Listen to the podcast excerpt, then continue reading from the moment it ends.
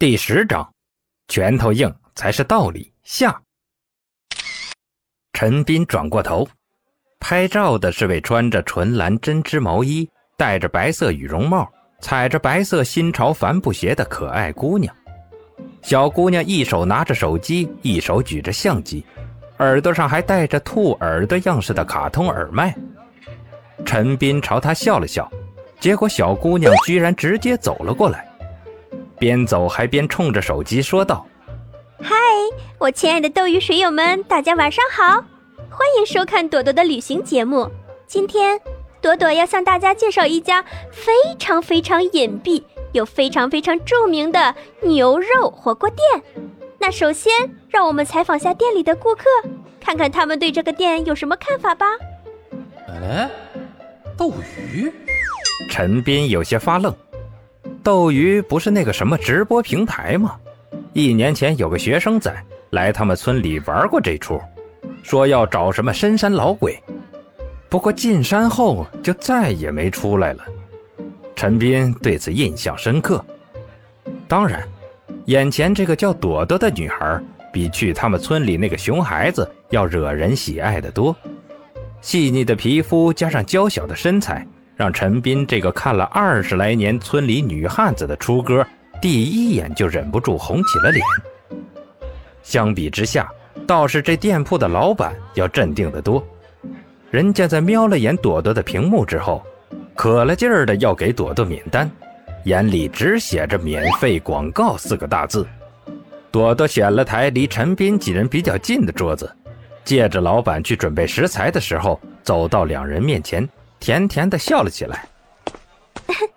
你们好，我是斗鱼平台的主播，正在录制一期关于旅行的节目，请问我能问您几个问题吗？说着，把目光转向陈斌。比起赵达那张时刻板起的律师脸，有点害羞的陈斌显然要好对付得多。嗯，没没没没问题。陈斌不知所措的看着镜头。平时流利的口舌，居然难得的结巴了起来。那谢谢啦。朵朵好像对陈斌的反应已经见怪不怪，捂着嘴轻笑了几声，调整个姿势坐在陈斌旁边，把两人都框到镜头里去，说道：“请问您是住在这附近的人吗？是不是经常来这里吃东西呢？味道怎么样？”屏幕对着陈斌，陈斌也看到了上面的弹幕。一排排刷的，连画面都看不到了。陈斌眼尖，勉强看清几排红色大字写啥，顿时有些哭笑不得。啊，多多，别呀！那位打工仔看起来就不是好人。哎，帅哥脸红了。我赌五毛，他是处。那边的屌丝，识相点，快滚开！这个位置是我的。陈斌深吸了口气。好不容易把状态调整了回来，不是，我是远郊区那边的，过来办点事，顺便在这落落脚。陈斌瞄了眼弹幕，刷新速度比原来快了许多，他急忙把话题掐掉。呃啊，呃，不得不承认，这里的牛肉的确挺不错的，比其他的地方要好得多。哦，这样啊，看来酒香不怕巷子深也是有一定道理的嘛。就连远郊的人都过来品尝了，朵朵笑得很是迷人。那请问远郊那边有什么著名景区吗？过两天我会到那儿去旅行，如果有个目标的话，会少走不少的冤枉路呢。那边啊，嗯，好像是没啥地方可去的吧？除了我的学校之外，周边都是空地，偶尔还会有军队过去拉练。但是显然不是现在。嗯，你在那边读书吗？朵朵惊奇的问道。啊啊，不是，我在那边开了个武校。说完，陈斌觉得有点脸红，又补充了句：“呃，就是还没开张。”哇，原来是校长啊！失敬失敬，那改天我一定要去看一下了。朵朵把手机转向自己。嗨，水友们，那么下期我们参观武校去哦。切，又不是少林寺，有什么可参观的？别听那人胡说，朵朵说的那个地方我去过，根本没有什么学校。哪有校长会来路边摊的呀？又不是总裁小说。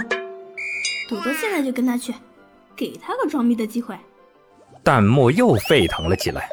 陈斌那句“校长”，给他们刺激很大。不过朵朵并没有理会他们，而是三两下又把目光转到了吃的东西上。临走前还冲陈斌不好意思的笑笑，在屏幕看不到的地方比了个抱歉的手势。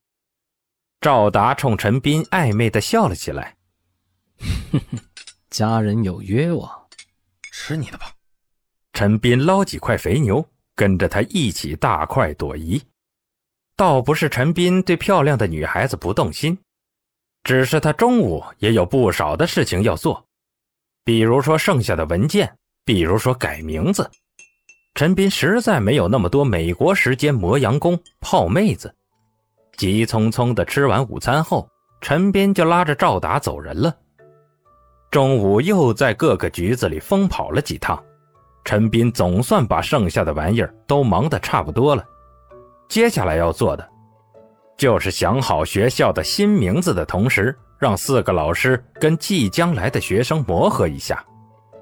想到这儿，陈斌不得不再次感慨一句：“自己爷爷实在是神通广大。”赵达通过手机联系爷爷那群老战友后辈的时候，那群年龄当陈斌老爸还显老，但辈分却跟陈斌差不多的大伯们，拍着胸脯赌咒发誓的保证，会把自己家的儿孙送过去捧场。极端点的。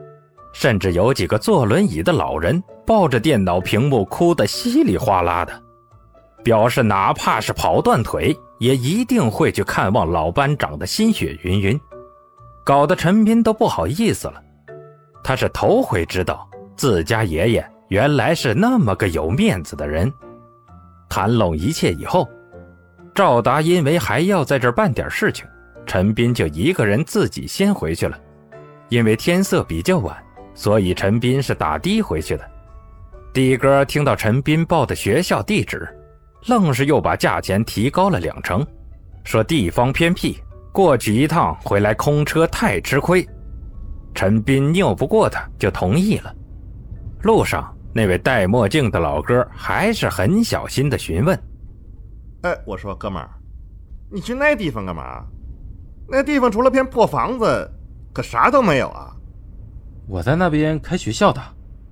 陈斌察觉到了的哥的警惕，无语的摸了摸鼻头，把楚留香表无辜的动作学得十足十。哎，放心吧，你看我这细胳膊细腿的，像是打劫的人吗？